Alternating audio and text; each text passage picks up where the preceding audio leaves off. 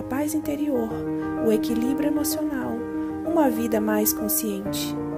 A doutrina espírita, por meio da certeza da imortalidade, proporciona reflexões que nos levam a entender por que sofremos e como superar esses desafios.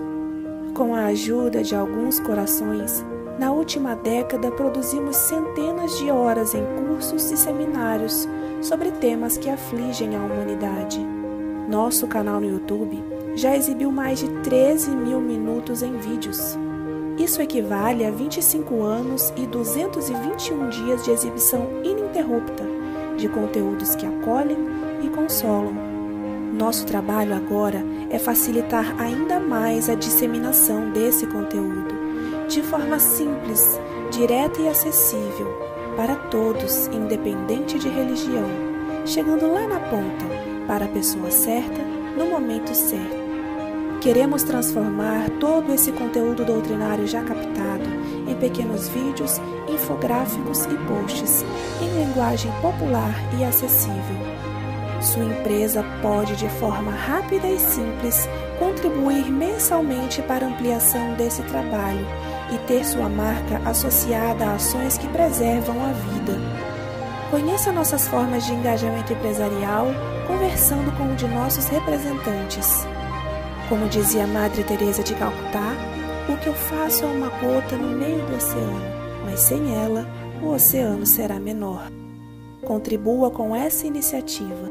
Seja você também uma gota do bem. Uma boa noite a todos. Vamos dar início à nossa atividade do livro Pão Nosso no futuro. E não mais ensinará cada um a seu próximo, nem cada um a seu irmão, dizendo: Oi?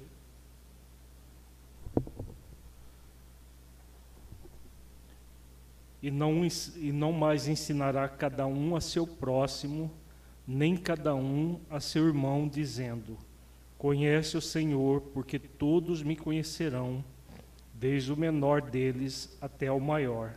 Paulo, Hebreus, capítulo 8, versículo 11. Quando o homem gravar na própria alma os parágrafos luminosos da divina lei, o companheiro não repreenderá o companheiro o irmão não denunciará outro irmão. O cárcere cerrará suas portas. Os tribunais quedarão em silêncio. Canhões serão convertidos em arados. Homens de armas volverão à sementeira do solo. O ódio será expulso do mundo. As baionetas repousarão. As máquinas não vomitarão chamas para o incêndio e para a morte, mas cuidarão pacificamente do progresso planetário. A justiça será ultrapassada pelo amor. Os filhos da fé não somente serão justos, mas bons, profundamente bons. A prece constituir-se-á de alegria e louvor e nas casas de oração estarão consagradas ao trabalho sublime da fraternidade suprema.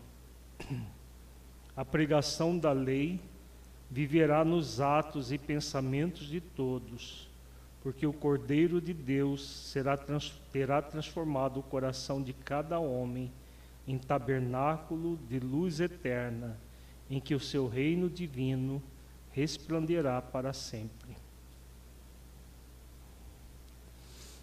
Vamos elevar os nossos pensamentos a Jesus, rogar a Ele que nos abençoe a todos.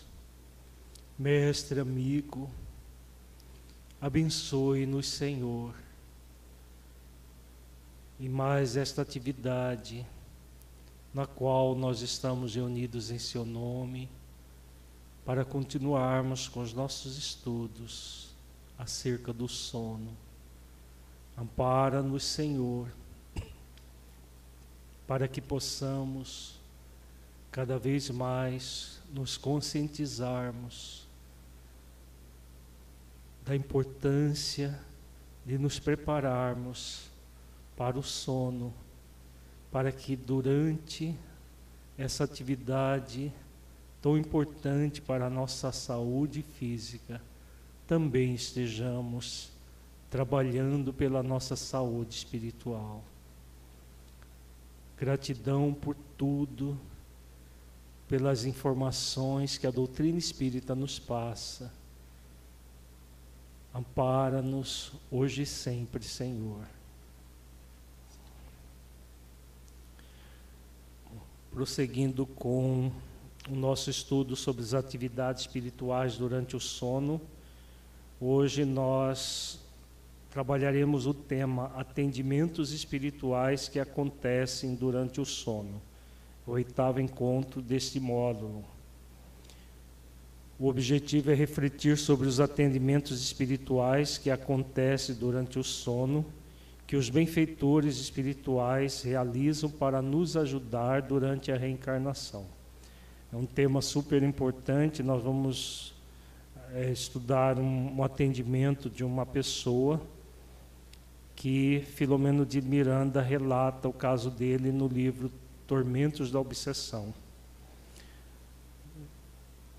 Estudaremos atendimentos espirituais que acontecem durante o sono, que na maioria das vezes ocorrem sem a nossa percepção objetiva quando voltamos ao estado de vigília, mas que são fundamentais para o êxito de nossa reencarnação.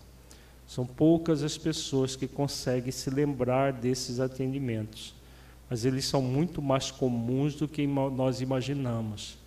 E ah, os benfeitores espirituais fazem todos os esforços necessários para nos auxiliar. Nós estudaremos partes do capítulo 18 do livro Tormentos da Obsessão, de Manuel Filomeno de Miranda, que narra fatos acontecidos com Edmundo, que estava, envered... que estava enveredando por caminhos equivocados, distanciado das promessas realizadas em seu contrato espiritual, e do de mundo médio que estava praticamente iniciando um trabalho mais de vulto e a partir desse momento ele começa a enveredar por caminhos muito equivocados. E os benfeitores espirituais, é, liderados por Eurípides Barçanufo, vão em socorro do médium, desdobrando do corpo e fazendo o atendimento durante o sono que nós vamos estudar neste encontro e no próximo. Inicialmente, nós estudaremos uma orientação de Eurípides Barçanufo muito significativa, que ele fala sobre a reencarnação e a importância dela nas nossas vidas. Antes da viagem à reencarnação, Ainda lúcido, o candidato promete fidelidade e devotamento, sintonia com os amigos espirituais que ficaram na erraticidade, para os ajudar na desincumbência do dever. Logo, porém, que o corpo ensombra a lucidez espiritual, espiritual diminuindo-a os impositivos da matéria passam a predominar no ser em recomeço, não poucas vezes afastando do caminho traçado. Então vejamos a fala de Eurípides, ele começa de uma maneira muito significativa, abordando o espírito imortal programando a sua reencarnação. Antes da reencarnação, ainda lúcido, pensando como espírito imortal, o candidato promete fidelidade e devotamento, sintonia com os amigos espirituais para a desincumbência do dever. Mas quando vem para o corpo, pelo processo natural do esquecimento que nós temos da, da programação espiritual, até para provar se nós realmente estamos sendo fiéis à consciência ou não. O que o Espírito tem é apenas intuições do, da, da programação. Né? Por causa dos impositivos da matéria, como o benfeitor diz, e o processo do recomeço. Porque muita gente pode dizer, então o grande problema é a lei do esquecimento. Na verdade, a lei do esquecimento é uma bênção, porque é uma lei que nos protege de nós mesmos. Porque imaginemos se nós lembrássemos dos crimes cometidos no passado. Se nós lembrássemos de todos os crimes que nós cometemos no nosso passado espiritual, seria insuportável a reencarnação. Então, é uma bênção a Deus nos proporcionar o esquecimento, mas como nós já vimos em outros módulos, esse esquecimento não é total. Ele é esquecimento dos fatos, das questões mais de detalhes, mas intuitivamente nós trazemos as, o, o, aquilo que prometemos fazer, porque é uma escolha consciencial. Como diz o Eurípides Barçanufo, o espírito nessas condições, ele está lúcido, ele sabe de toda a sua dívida, sabe da necessidade de reparar perante a consciência os atos do passado, só que quando chega aqui, os, as questões das distrações do mundo físico fala mais alto e a maioria prefere o prazer ao dever, como nós vamos ver no caso do Edmundo, que preferiu se entregar ao prazer do que praticar o dever de ser um, um médio verdadeiramente servidor do Cristo. Eis porque o Espiritismo, representando o retorno de Jesus à Terra, através de o Consolador, desempenha a missão sublime de despertar as consciências adormecidas, facultando o intercâmbio direto com o mundo de origem, onde se aurem as energias indispensáveis ao cumprimento da tarefa e se dispõe das lembranças para o prosseguimento dos compromissos. Aqui Eurípides fala da importância da doutrina espírita para a humanidade, não só para os espíritos, porque ela veio para reviver o Evangelho de Jesus em espírito e verdade. É o consolador prometido pelo próprio Cristo, né? outro consolador, que o primeiro consolador foi ele mesmo. E o, o, o segundo consolador é a doutrina espírita que desempenha essa missão sublime de despertar as consciências adormecidas.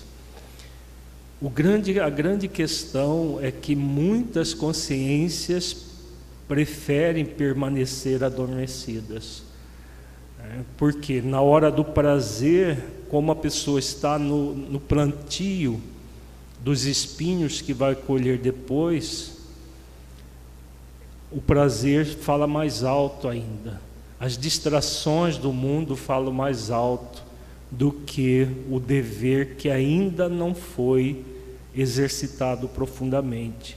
Por isso que a grande parte das pessoas, a grande maioria, inclusive, inclusive dentro do próprio movimento espírita, continua com a consciência adormecida, não despertam para essa realidade maior. Agora ele fala desse intercâmbio direto com o mundo de origem. Uma das formas desse intercâmbio é o período do sono, em que o espírito desdobrado do corpo pode entrar em contato com os mentores da vida maior.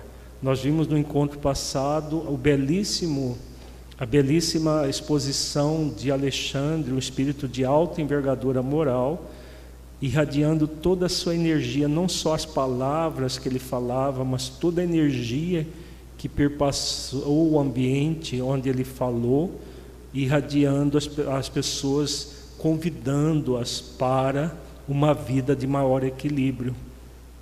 E tudo isso acontece, como ele, é, o, o Eurípides diz aqui, nesse, no mundo de origem, que é o mundo espiritual, quando a gente vai, quando desdobra do corpo, nós vamos aurir as energias indispensáveis ao cumprimento da tarefa.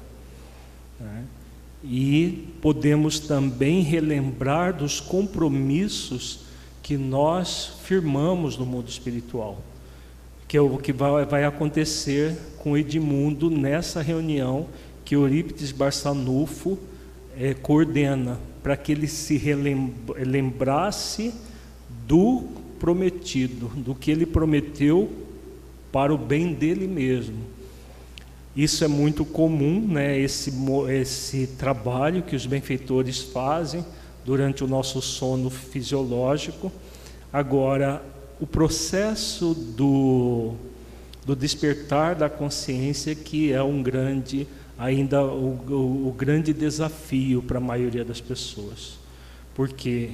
Porque é um desejo de permanecer com a consciência adormecida. São poucos aqueles que já querem permanecer com ela desperta.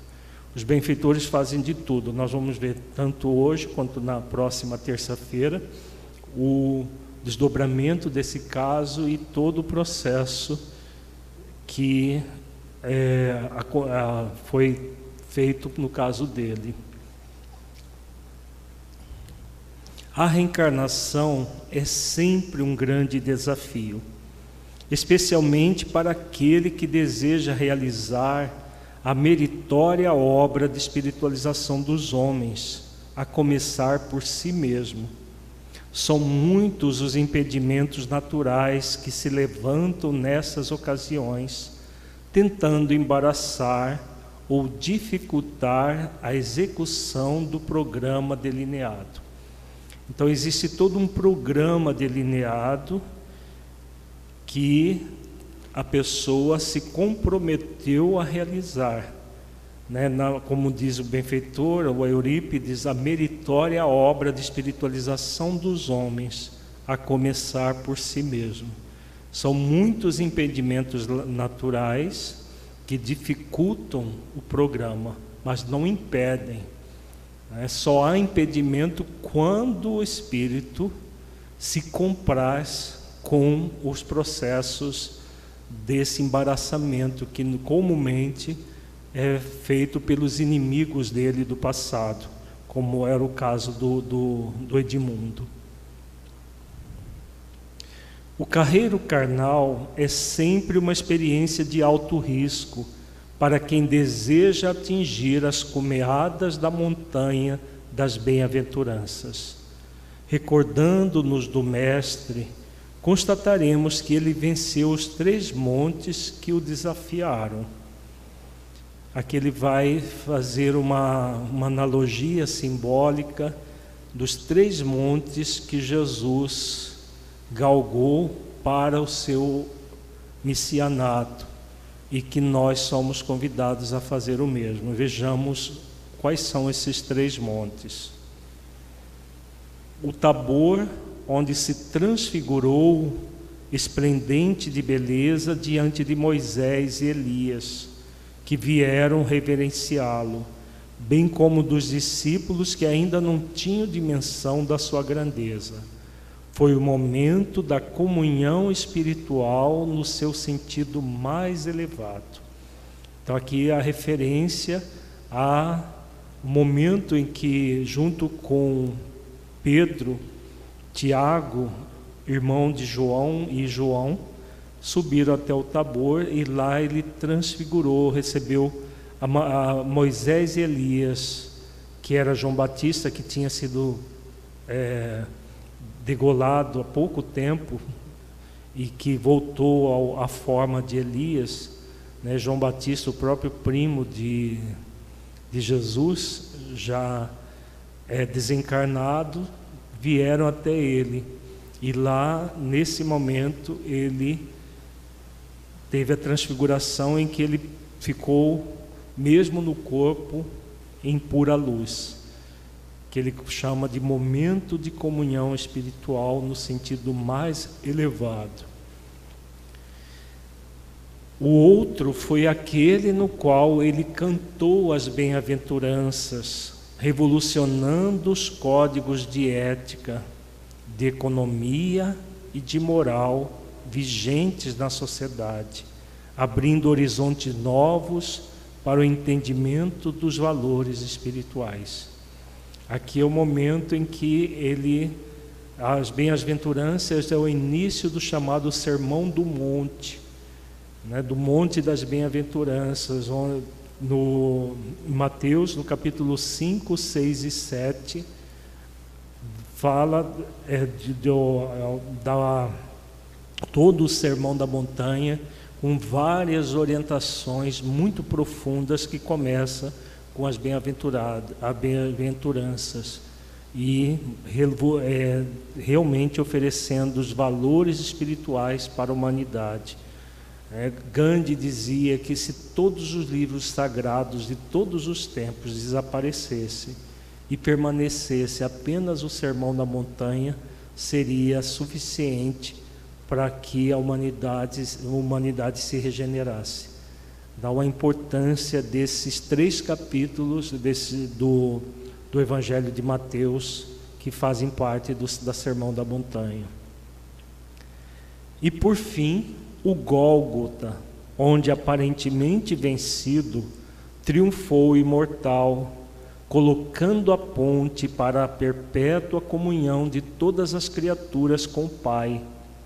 No primeiro, ele desvelou-se, no segundo, estabeleceu as diretrizes do amor, e no terceiro, viveu todos os ensinamentos que anunciou.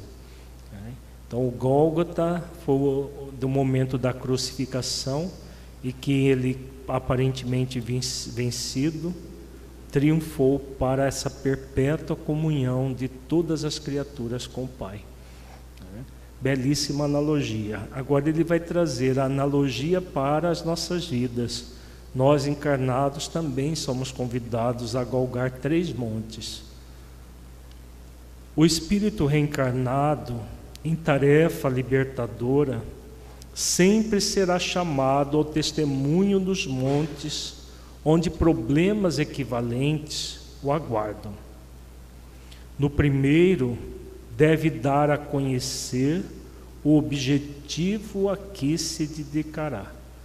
Então, primeiro monte, qual é o nosso objetivo? Que sentido nós queremos dar à nossa vida? No segundo, cabe-lhe traçar as linhas de comportamento que adotará. Então, como que eu quero viver esse objetivo? Como que eu quero me dedicar a uma proposta transformadora da minha própria consciência? E no terceiro, vivê-las até o momento final com equilíbrio e abnegação. Então, isso aqui é muito importante, porque muita gente, muitos médios, inclusive, começam muito bem, só chega no, de uma certa etapa da sua vida, começam a destoar daquilo que realmente se comprometeram. Isso não só médios, mas pessoas de um modo geral, muitas vezes acontece isso. Então, vivenciar a vida como espírito imortal até o momento final com equilíbrio e abnegação. É, então, a, a, comparação que ele faz dos três montes do Tabor, do, do do, das bem-aventuranças e do Gólgota. Vivenciar tudo isso em nós mesmos. Não é demasiado, porque nunca faltará o apoio indispensável ao êxito, que procede do mundo espiritual, vigilante e ativo. Eis porque, iniciada a tarefa na seara, ninguém deve olhar para trás. Se no passado nós cometemos crimes, hoje estamos sendo convidados a nossa regeneração, a nossa redenção. Então, não olhar para trás, daqui para frente, o que, que eu posso, o que eu quero realmente realizar para transformar a minha vida para melhor. Reunimos-nos aqui neste momento para receber um querido companheiro que se encontra nas sombras, sombras terrestres com tarefa muito bem programada, mas caminha largos passos para a loucura das paixões humanas que ora se entrega.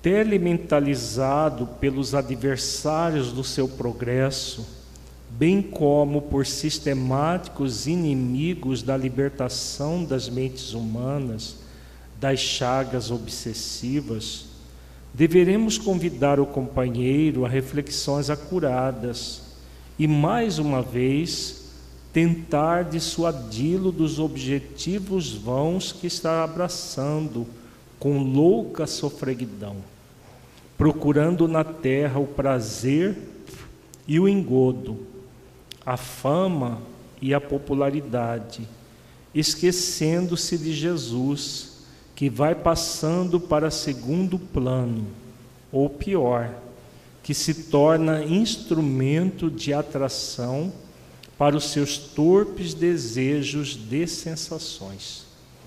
Vejamos a gravidade do que estava acontecendo com Edmundo telementalizado pelos adversários do seu progresso, naqueles processos de hipnose que nós já vimos, que o, o espírito, principalmente durante o sono, hipnotiza o, o encarnado para que ele passe a fazer aquilo que o espírito quer, deseja.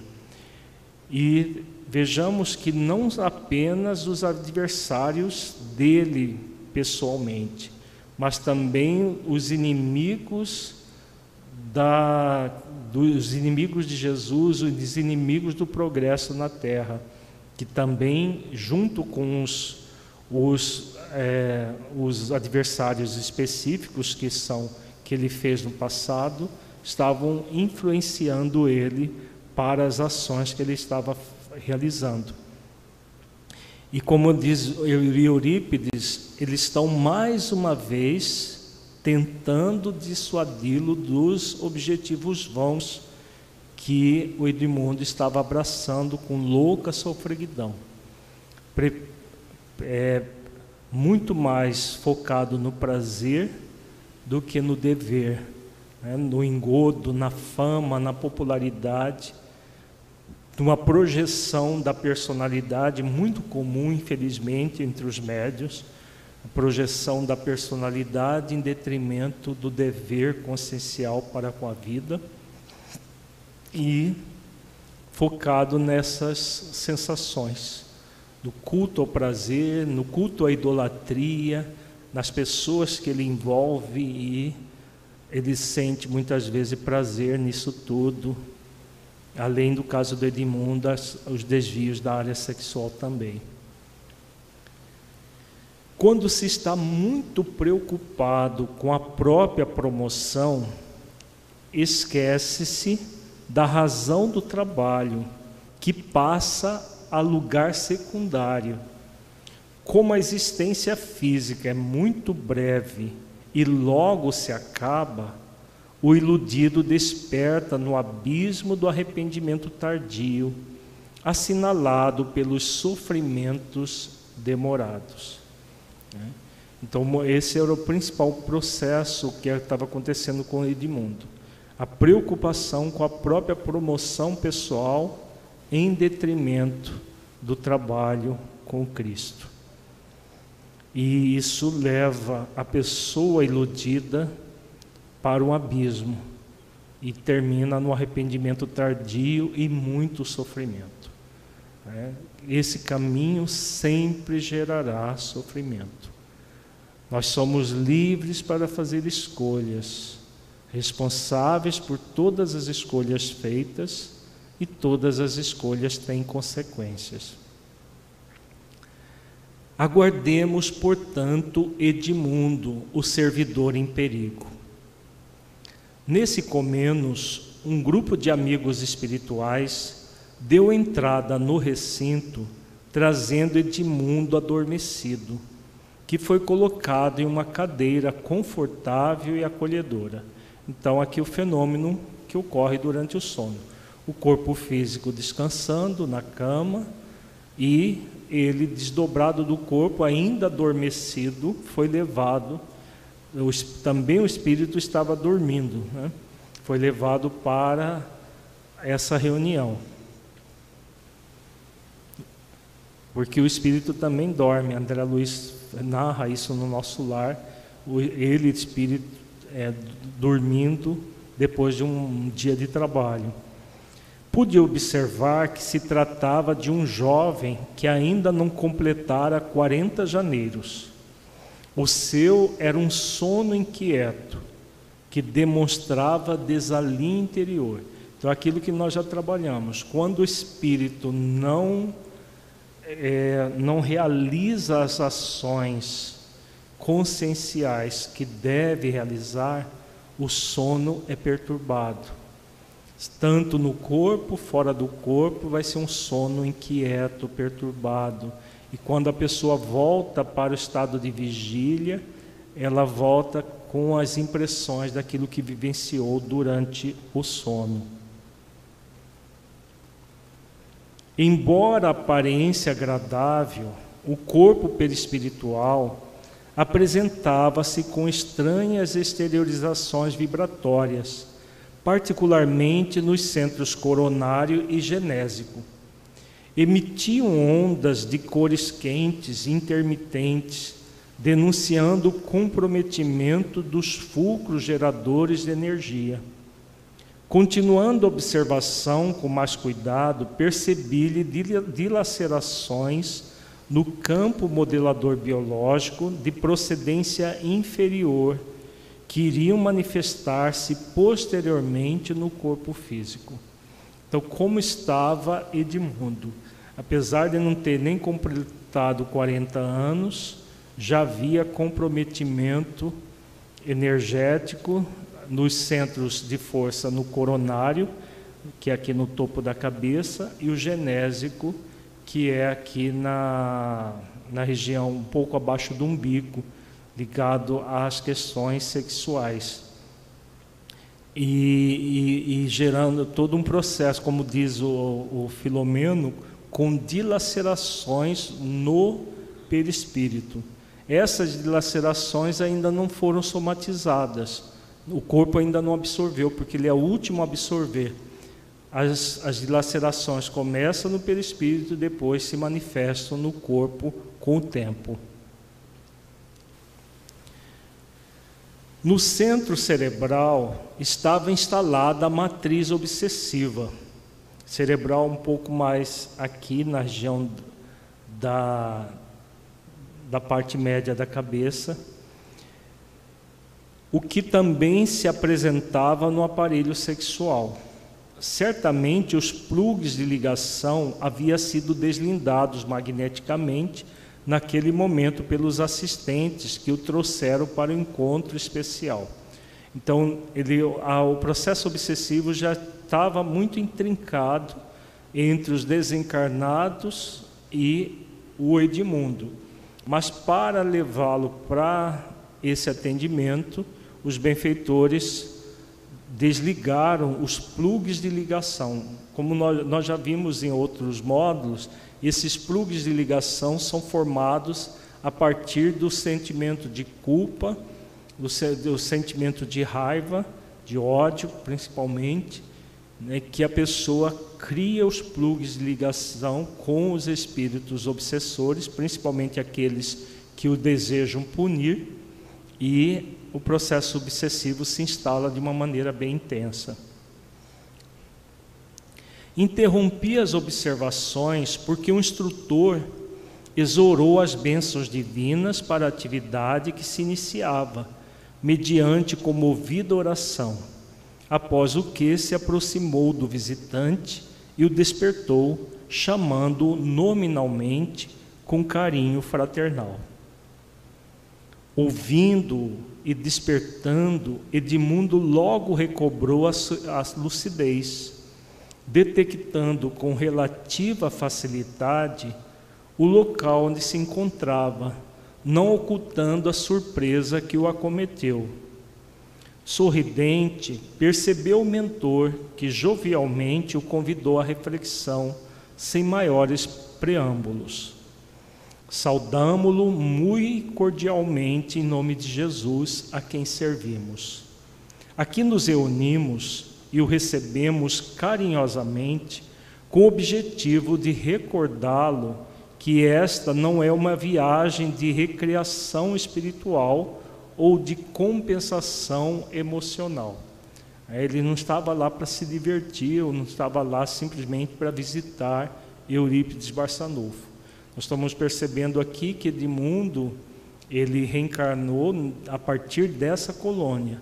Então, os atendimentos espirituais eles acontecem no, comumente com os mentores que acompanharam o nosso processo reencarnatório.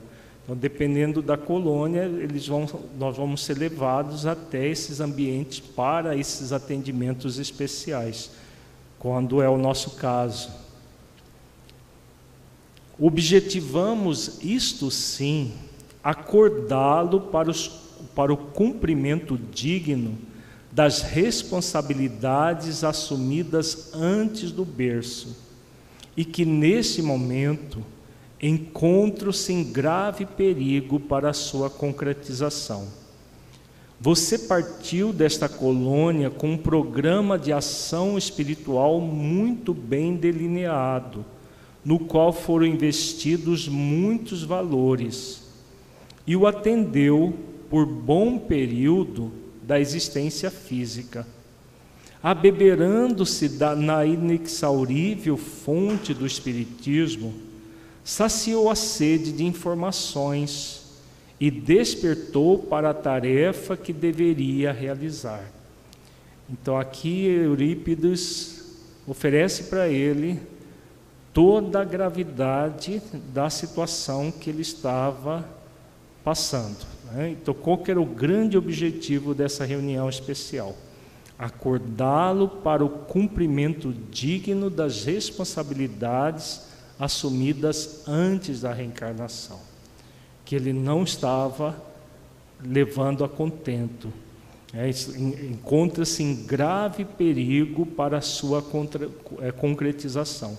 Vejamos que, que Eurípides fala aqui de um programa de ação espiritual muito bem delineado, em que foram investidos muitos valores e que no início do processo ele atendeu ao programa, mas que depois começou a deixar a desejar. A mediunidade franqueou-lhe o acesso à espiritualidade, que jamais deixou de regatear-lhe auxílio e apoio. Agora, quando a notoriedade o alcança, facultando-lhe ensejo para ampliar o campo de serviço e dedicação a Jesus e a sua doutrina, você começa a comprometer-se com a frivolidade e o mundanismo. Então vejamos que é, ele tinha começado bem, depois de um certo período, ele, quando ele começou a adquirir fama pelo trabalho que estava em começo, ele começou a desviar para o processo de frivolidade e mundanismo. Em vez de ampliar o campo de serviço e dedicação a Jesus e a sua doutrina, ele passou a se promover a si, a si próprio. Entendemos que esses adversários já se lhe encontram fixados no espírito, responsáveis que foram por mais de um insucesso em existências anteriores. Todavia, esta é a sua oportunidade feliz para servir ao Senhor e não para dele servir-se, como vem fazendo, repetindo a insânia para a qual recebeu altas dosagens de energia libertadora. A mediunidade ostensiva é compromisso muito grave de consequências relevantes que não pode ser utilizada mediante a irreverência e o despautério. Vejamos aqui a advertência muito grave do mentor, né, do Eurípides Barçanufo.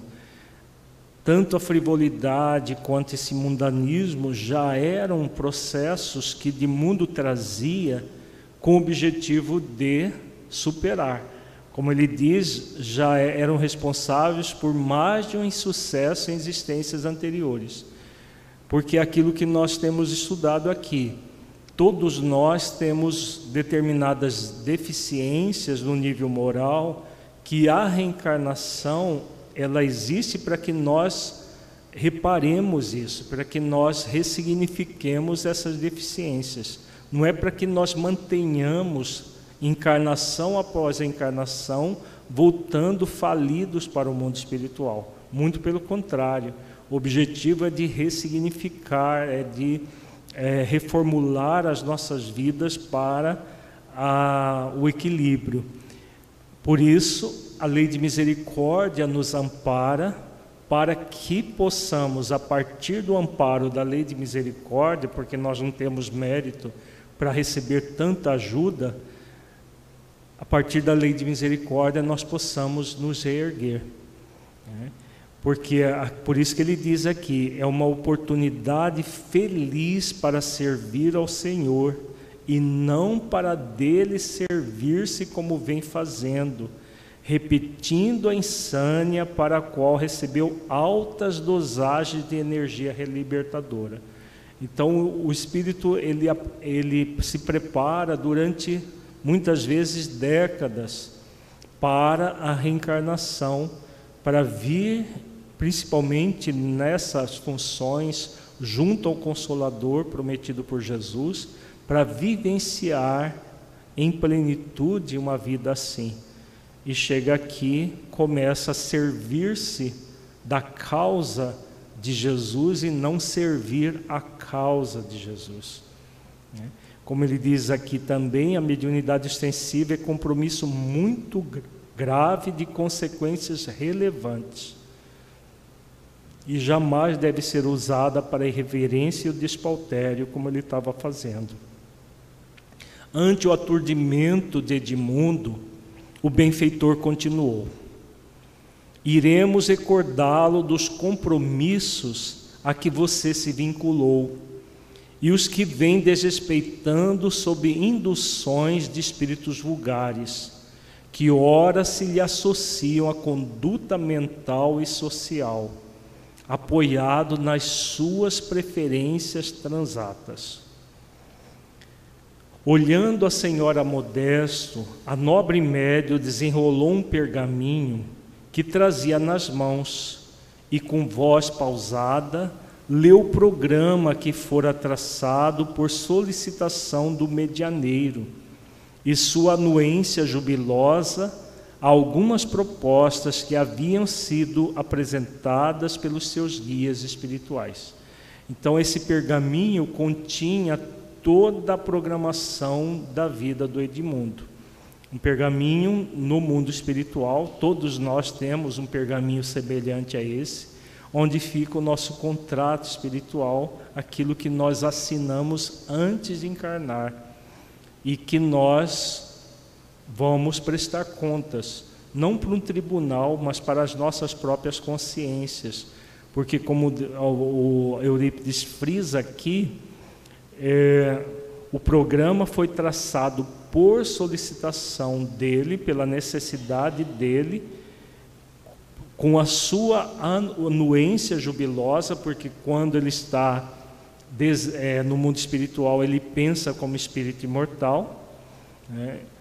Então, aceita as propostas que os benfeitores espirituais falam, fazem, e vem jubiloso, né, contente com a oportunidade.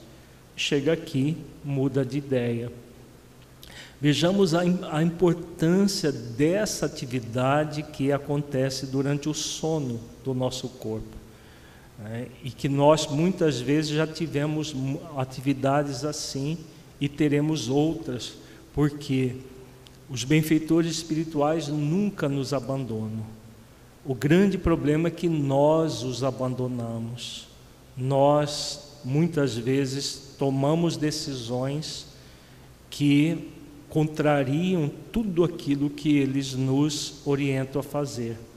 E é claro que eles vão respeitar o nosso livre-arbítrio.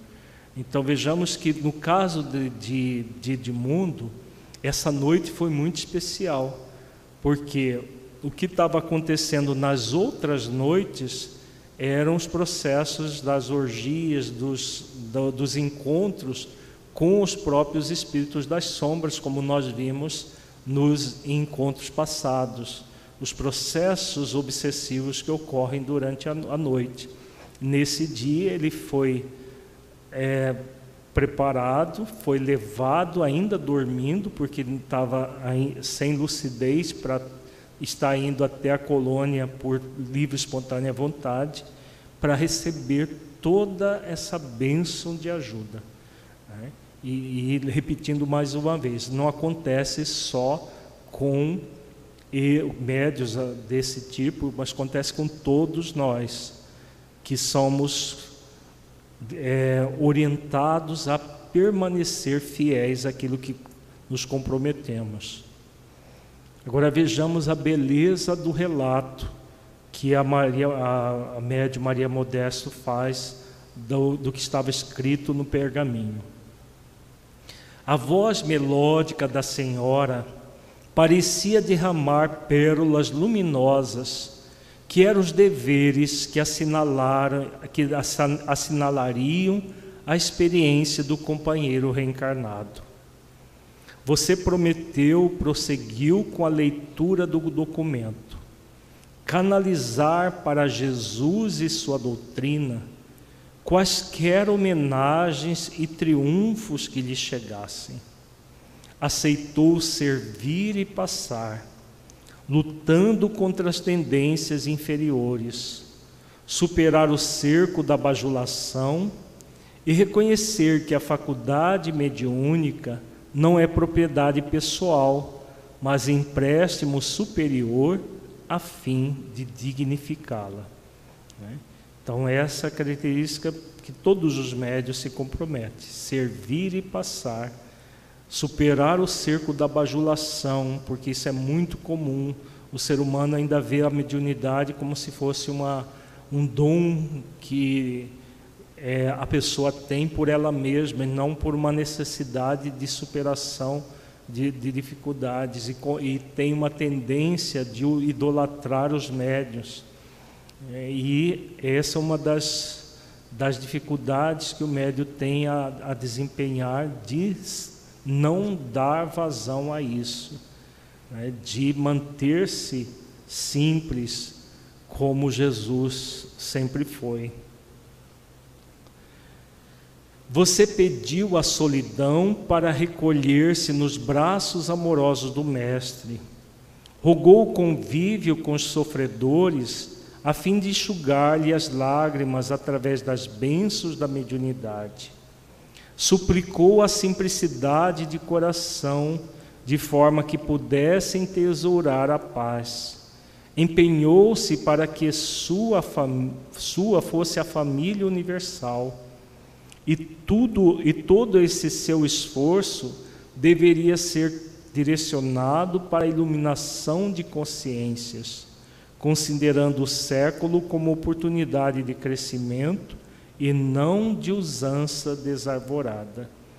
É, então, aqui várias características da existência dele: a solidão, né, a solidão afetiva, para que pudesse bem atender os sofredores, como diz o, Eurípides, a, a, Maria Modeste, para recolher-se aos braços amorosos do Mestre e poder enxugar as lágrimas dos sofredores, a simplicidade de coração para entesourar a paz e atender a família universal, atender a coletividade humana, direcionando para a iluminação de consciências. Essa grande tarefa que Edmundo se propôs a fazer no mundo que estava sendo recordada para ele. Por alguns minutos, a médio vitoriosa repassou as informações contidas no pergaminho em luz, até concluí-lo. Silenciando, Eurípides perguntou-lhe com tristeza na voz: Que tem o querido irmão feito da fé renovada? Como se tem utilizado dos recursos mediúnicos, ora movimentados por forças inferiores? Como se, como se encoraja a tentar unir César e Jesus no mesmo recipiente de prazer e proclamar, proclamar que a vida deve ser fruída sem qualquer desvio das suas concessões? Vejamos que o movimento do Edmundo era muito grave, né? porque ele estava usando os recursos mediúnicos, sendo é, induzido por espíritos inferiores. Os espíritos superiores já tinham, ele, ele mesmo já tinha abandonado. E usando da mediunidade, do, da fama que ele obteve, para proclamar que a vida deve ser fluída sem qualquer desvio das suas concessões, vivendo o mundo. Então, um médio vivendo no mundo para o mundo e não como espírito imortal. Isso é muito grave para qualquer pessoa, mas para o médio é ainda mais grave ainda. Outras interrogações foram apresentadas com amor e severidade a fim de que ficassem impressos na memória espiritual todos os acontecimentos daquela noite incomparável. Então vejamos aqui essa, essa observação de Filomeno. Né? A fala de Eurípides não era uma fala com o objetivo de censurar Edmundo, mas amor e severidade, porque muitas situações pedem isso, essa severidade, porque não é uma brincadeira, perder uma existência é uma das coisas mais graves que o espírito faz consigo mesmo, perder as oportunidades. Agora, isso para qualquer existência. Agora imaginemos o que significa perder a oportunidade de servir ao consolador prometido por Jesus, de servir como a médium ao consolador. É muito grave isso. Por isso, o amor e a severidade nas orientações, para que ficassem impressos na memória espiritual todos os acontecimentos daquela noite, para que ele não pudesse depois alegar ignorância, ah, eu não sabia, ah, eu não fui alertado. Então foi muito eh, incisiva a fala do benfeitor, do mentor Eurípides, para que ele pudesse imprimir na consciência a fala e pudesse é, superar aquilo que estava fazendo. Né? Nunca faltam recursos preciosos para a preservação da saúde interior Aqui Eurípides vai elencar vários recursos que todos nós temos à disposição para a fixação na saúde, a oração, as leituras edificantes, o trabalho de socorro fraternal, tanto quanto o social que diz respeito aos valores existenciais, a meditação, o espairecimento sadio, a conversação edificante, o intercâmbio de pensamentos elevados. Somente dessa forma é possível preservar o psiquismo das incursões desastrosas propiciadas pelos servidores das paixões subalternas. Então vejamos né, várias questões aqui importantíssimas para que nós possamos preservar a nossa saúde interior.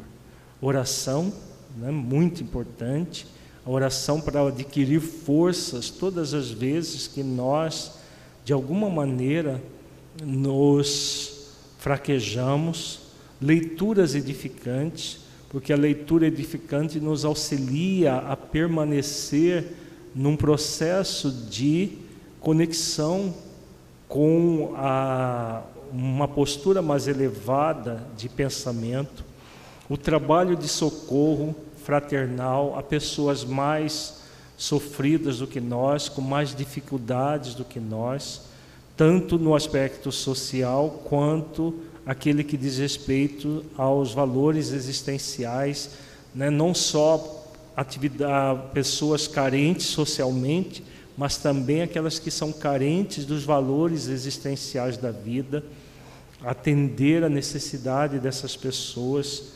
Ele fala da meditação, né? uma atividade muito importante, meditar sobre o significado da vida, sobre a questão de ser um espírito imortal momentaneamente no corpo.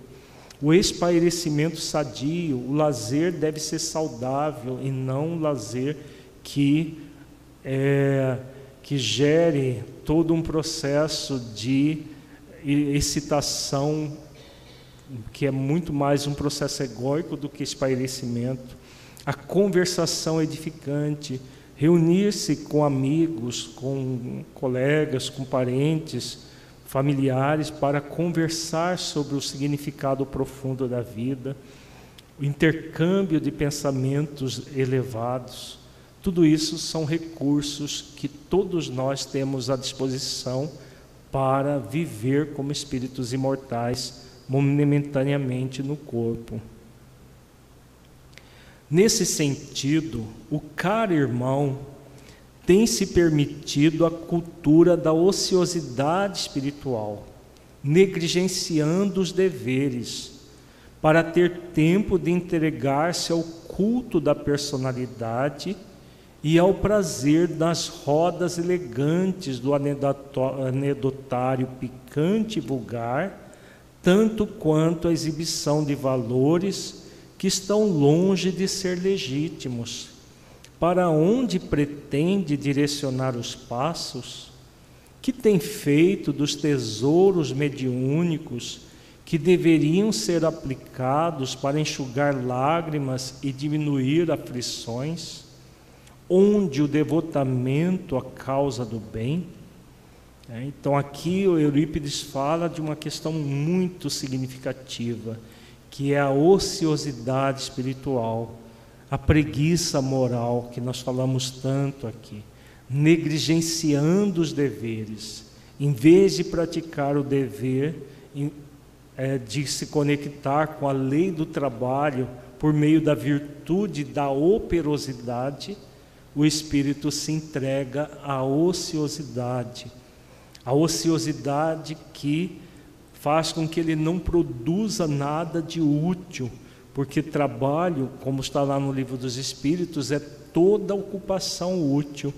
Então o espírito entra nesse processo de negligência com relação ao dever, não cumpre nem a lei do trabalho, nem a lei do dever, nem a lei do progresso, e claro, num processo de profundo desamor, injustiça e descaridade consigo mesmo e com o próximo. Então, em vez de de trabalhar de forma operosa para a melhoria dele e da comunidade que ele foi convidado a servir, ele estava se entregando ao culto da personalidade e o prazer nas rodas elegantes, exibindo valores que não eram legítimos, porque não eram dele. E aí as perguntas conscienciais que Eurípides faz aqui. Onde pretende, para onde pretende direcionar os passos? Que tem feito dos tesouros mediúnicos que deveriam ser, ser aplicados para enxugar lágrimas e diminuir aflições, onde o devotamento a causa do bem. Essas perguntas conscienciais são muito importantes para todos nós, para que nós possamos nos desidentificar dos sentimentos egóicos e identificarmos com o ser essencial que somos, para podermos viver como espíritos imortais. A simples presença nas reuniões que propiciam a exaltação do ego, nas quais a chocarrice e a insensatez campeiam, somente traz maior contingência de, contingente de responsabilidade não atendida. Torna-se urgente que faça uma avaliação de conduta, a fim de retomar a charrua sem olhar para trás. Fracasso hoje significa compromisso adiado para mais tarde, com aumento de graves deveres. Aqui a fala muito incisiva de Eurípides, né? urgente, é urgente a avaliação de conduta para retomar o programa, ou para começar o programa, no caso de muitos, muitas pessoas que nem começaram, e aqueles que já começaram, dar continuidade ao, ao programa reencarnatório. Porque, como diz a Eurípides, isso aqui não é só para Edmundo, é para todos nós. Fracasso hoje significa compromisso adiado para mais tarde, com aumento de graves deveres. É. Nós vamos adiar possibilidades e o nível de sofrimento por um adiamento nesse, nessas condições é muito sério. Este nosso encontro deve facultar-lhe a despertar, a despertar a consciência e a visão real do compromisso com o corpo efêmero. Não negamos a contribuição da psicanálise a que recorreu para a elucidação dos enigmas que dizem respeito ao sexo e aos conflitos que dele se derivam. Todavia, convém considerar que o ser não se origina no momento da concepção fetal a sua carga genética é desenhada antes desse instante, através do qual o espírito mergulha no fenômeno carnal. Vejamos que Edmundo, médium espírita, se recorre à psicanálise, que é uma teoria materialista dentro da psicologia, para, na verdade, ouvir o que ele gostaria de ouvir. Porque é uma tendência do do psicanalista ao, é, colocar que tudo é falta de sexo.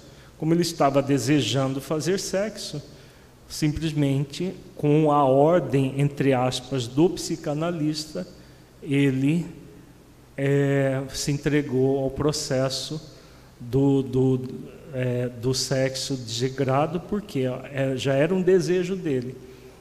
Em vez de buscar realmente a verdade, ele buscou a ilusão. E aqui é, Eurípides frisa isso. O objetivo era despertar da consciência e a visão real do compromisso no corpo.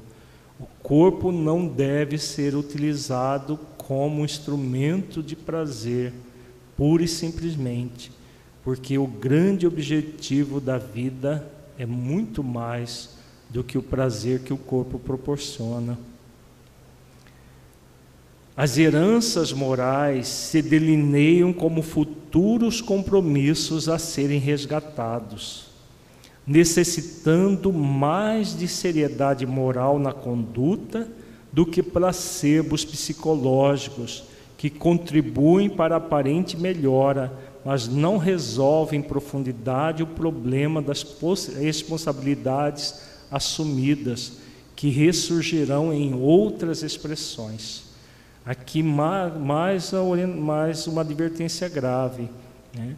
As heranças morais se delineiam como futuros compromissos a serem resgatados, necessitando mais de seriedade moral na conduta. Então, a fala clara, né? seriedade moral da conduta e não os placebos psicológicos. Placebo é, para quem não conhece a palavra, é um, um processo em que uma, algo é, aparentemente é, é, é medicamentoso, é, gera cura, mas que não gera.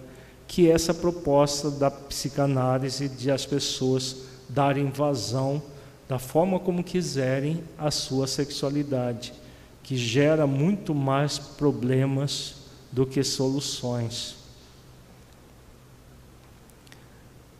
Você solicitou determinadas inibições de natureza sexual a fim de dedicar-se mais ao amor desinteressado de paixões, à convivência com os sofredores, compreendendo-lhes os transes por que passam, a renúncia de alguns prazeres, de modo a oferecer maior contributo aos labores espirituais.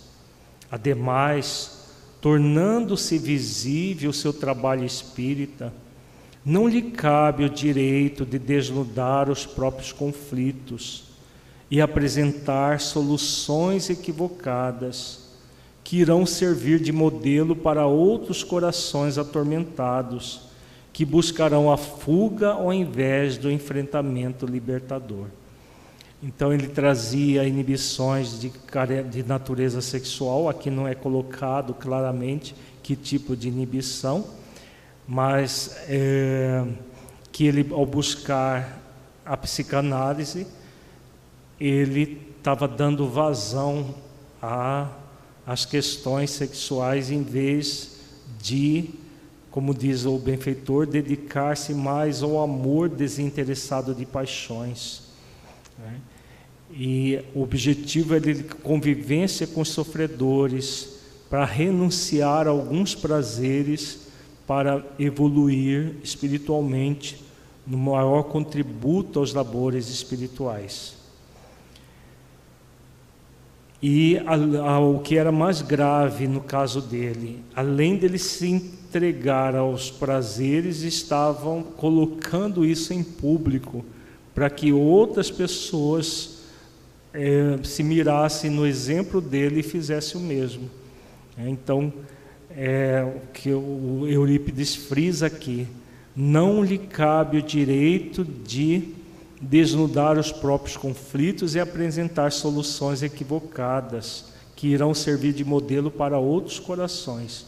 Então a situação dele era muito grave no sentido de dar vazão àquilo que não veio para dar vazão e, ao mesmo tempo, servindo de exemplo para outras pessoas fazerem o mesmo que ele.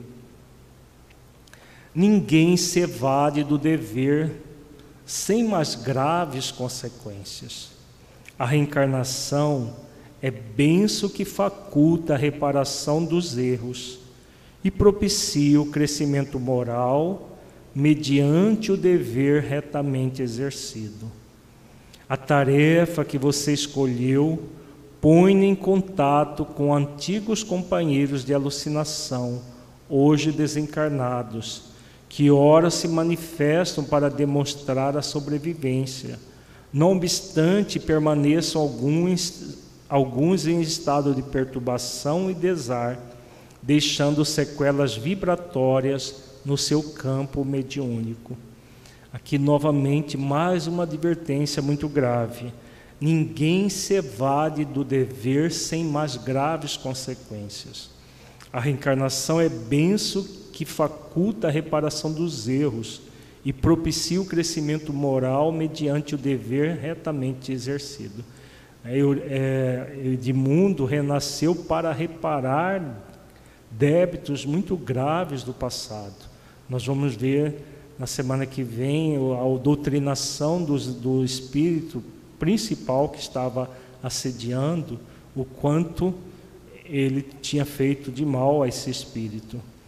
O objetivo era de praticar o dever. E isso não é para, apenas para ele, para todos nós.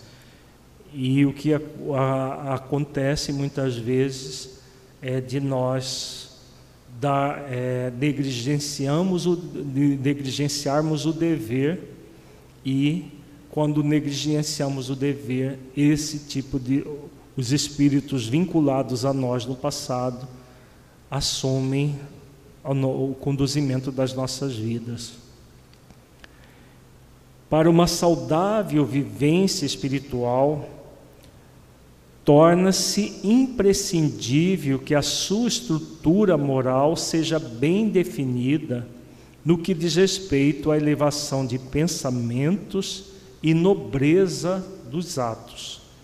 É, então, aqui muito claro a orientação.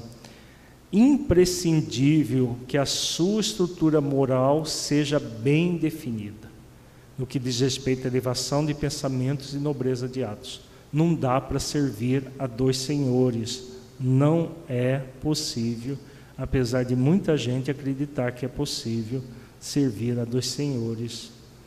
Houve um silêncio expressivo. O benfeitor fez um sinal quase imperceptível, e dois auxiliares deram entrada a um espírito visivelmente cruel que estertorava no campo vibratório em que era conduzido. Então aqui é foi conduzido ao ambiente o espírito que estava diretamente ligado a todos os problemas que o Edmundo estava passando.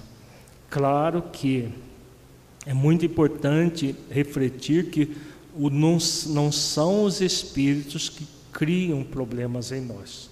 Eles aproveitam as nossas tendências. O problema principal era do Edmundo. O espírito estava apenas aproveitando de todas as características da índole dele e da ausência de esforços para a autotransformação que ele não estava realizando. Tem pergunta da internet, Marco? Não? Alguém da plateia gostaria de fazer pergunta? Vamos para a nossa avaliação reflexiva. O caso do a, o desdobramento desse caso nós vamos estudar na semana que vem. Feche os olhos, entre em contato com você mesmo em essência, buscando sentir o conteúdo estudado neste encontro.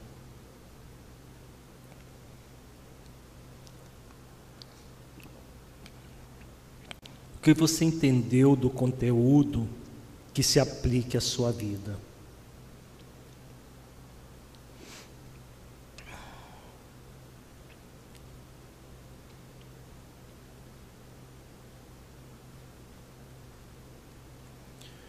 O conteúdo estudado mudou a forma como você percebe as ocorrências durante o sono?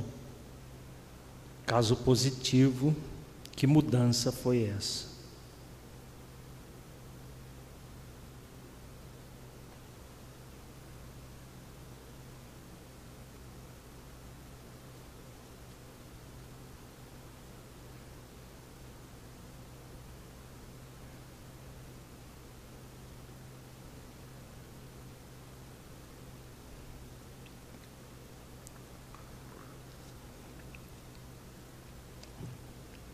Neste encontro, refletimos sobre os atendimentos espirituais que acontecem durante a emancipação do espírito durante o sono. Somos convidados a desenvolver as virtudes do, do esforço de moralização e do discernimento para utilizarmos o período do sono para práticas que nos engrandeçam o espírito para atender às orientações dos benfeitores, cursos que podemos fazer. Como você se sente desenvolvendo essas virtudes? Busque refletir na docilidade que você tem se colocado para receber as orientações dos benfeitores.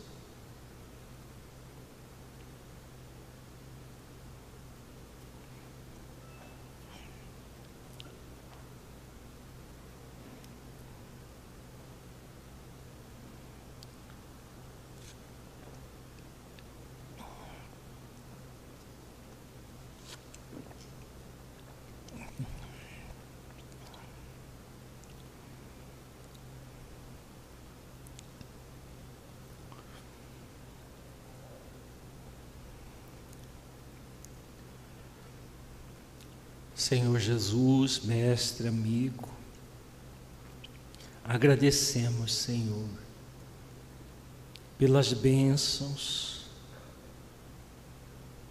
de estarmos aqui,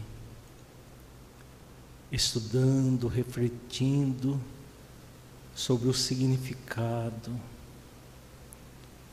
da reencarnação,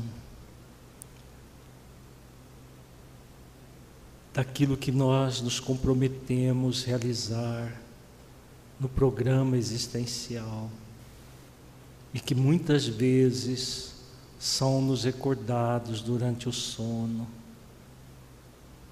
Auxilia-nos, Senhor, para que possamos ser fiéis e utilizarmos todos os recursos que os benfeitores espirituais nos proporcionam para podermos cada vez mais aproveitar esta existência para verdadeiramente servir em seu nome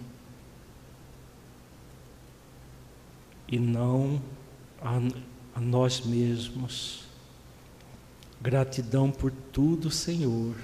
Ampara-nos hoje e sempre. Que assim seja. Uma boa noite para todos. Na semana que vem, apesar de ser terça-feira de carnaval, o nosso estudo vai ser normal, regular. Então todos estão convidados. Pessoal da internet, pessoal da, que assiste aqui presencialmente, estão convidados a estar aqui na próxima terça-feira para os nossos estudos. Muita paz e até semana que vem.